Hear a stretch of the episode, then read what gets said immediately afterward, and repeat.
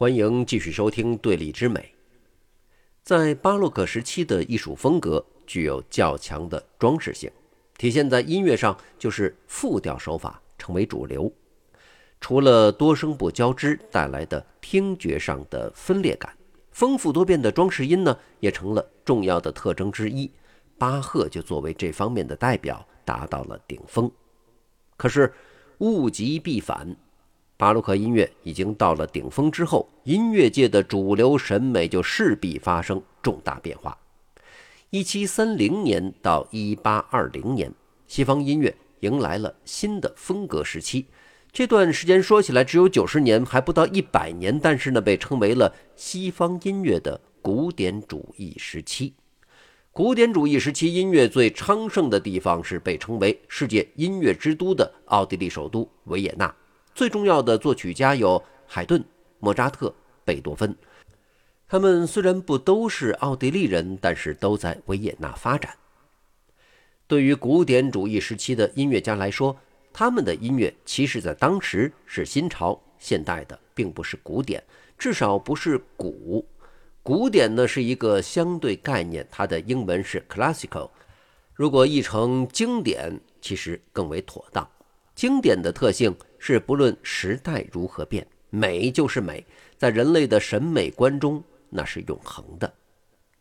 我们现在讲到经典，首推贝多芬、莫扎特，但是在他们活跃的时期，维也纳的著名作曲家其实啊，远不止这两位。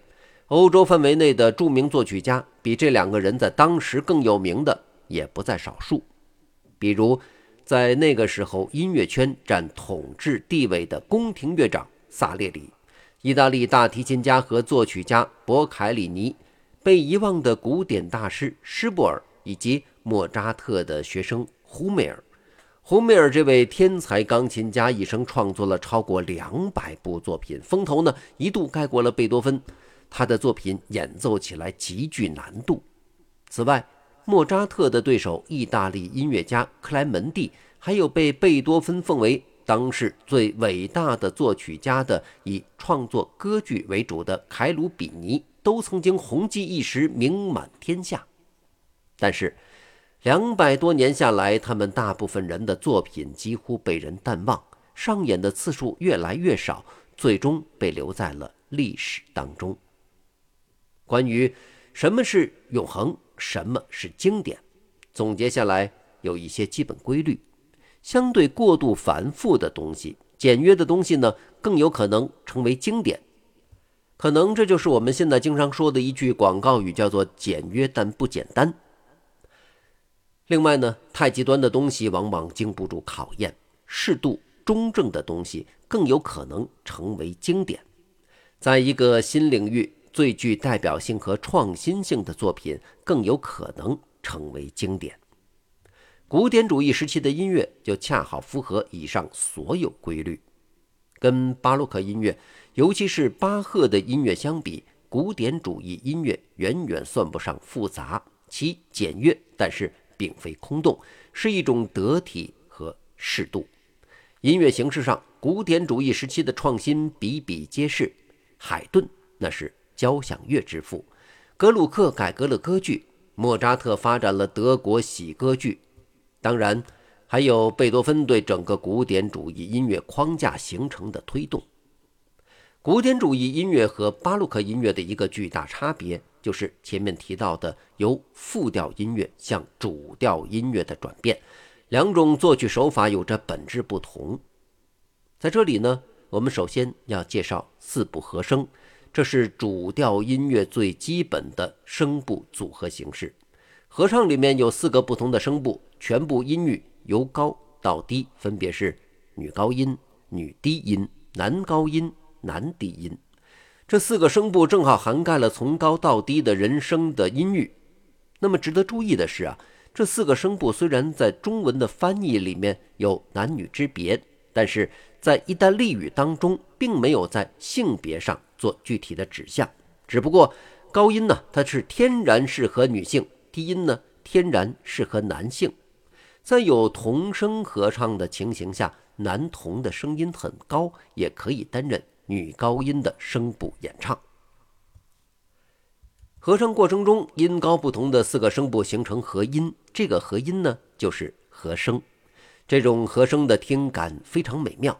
在广义上，凡是占据着四个不同音域的音乐，都可以组成四声部，可以是声乐，也可以是器乐。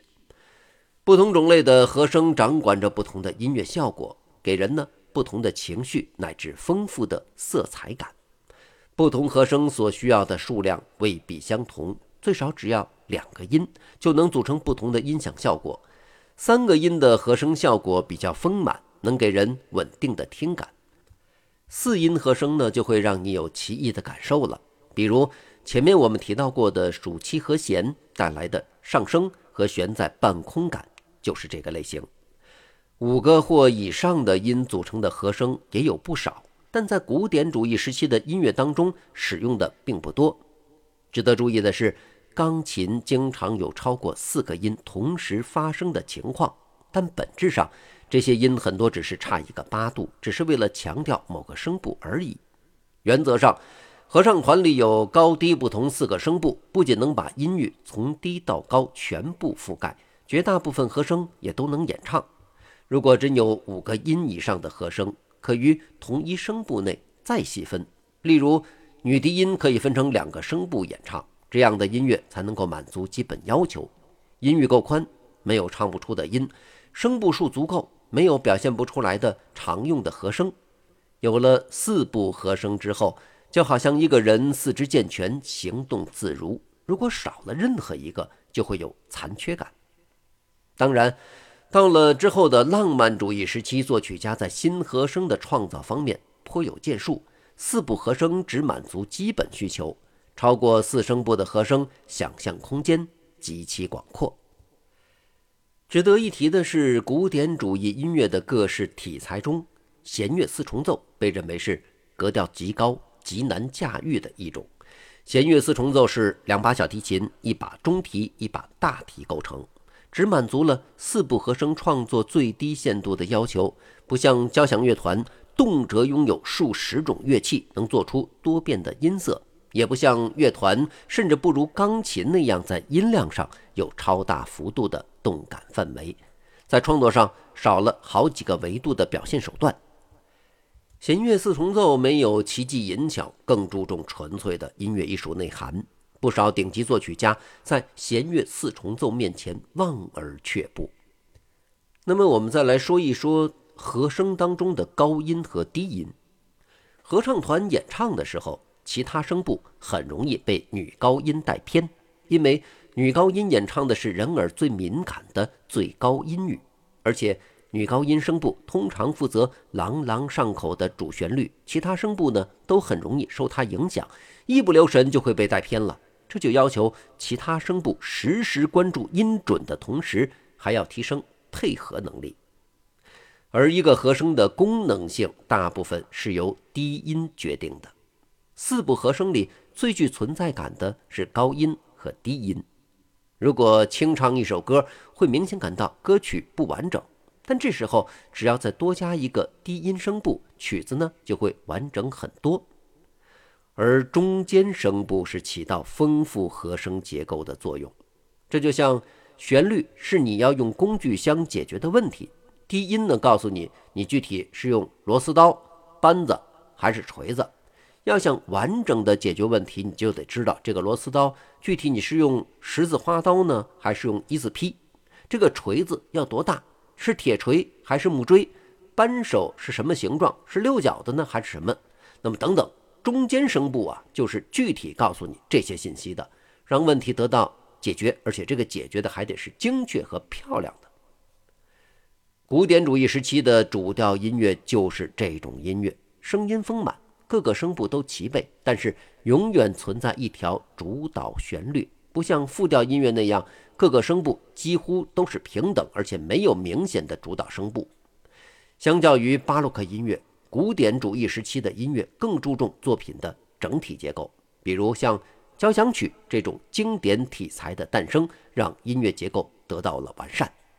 就听感来说，古典主义时期的音乐注重单旋律线条的塑造。对乐句也更加关注。巴洛克时期的器乐作品不容易哼唱，古典主义时期的器乐作品呢，就明显要方便很多。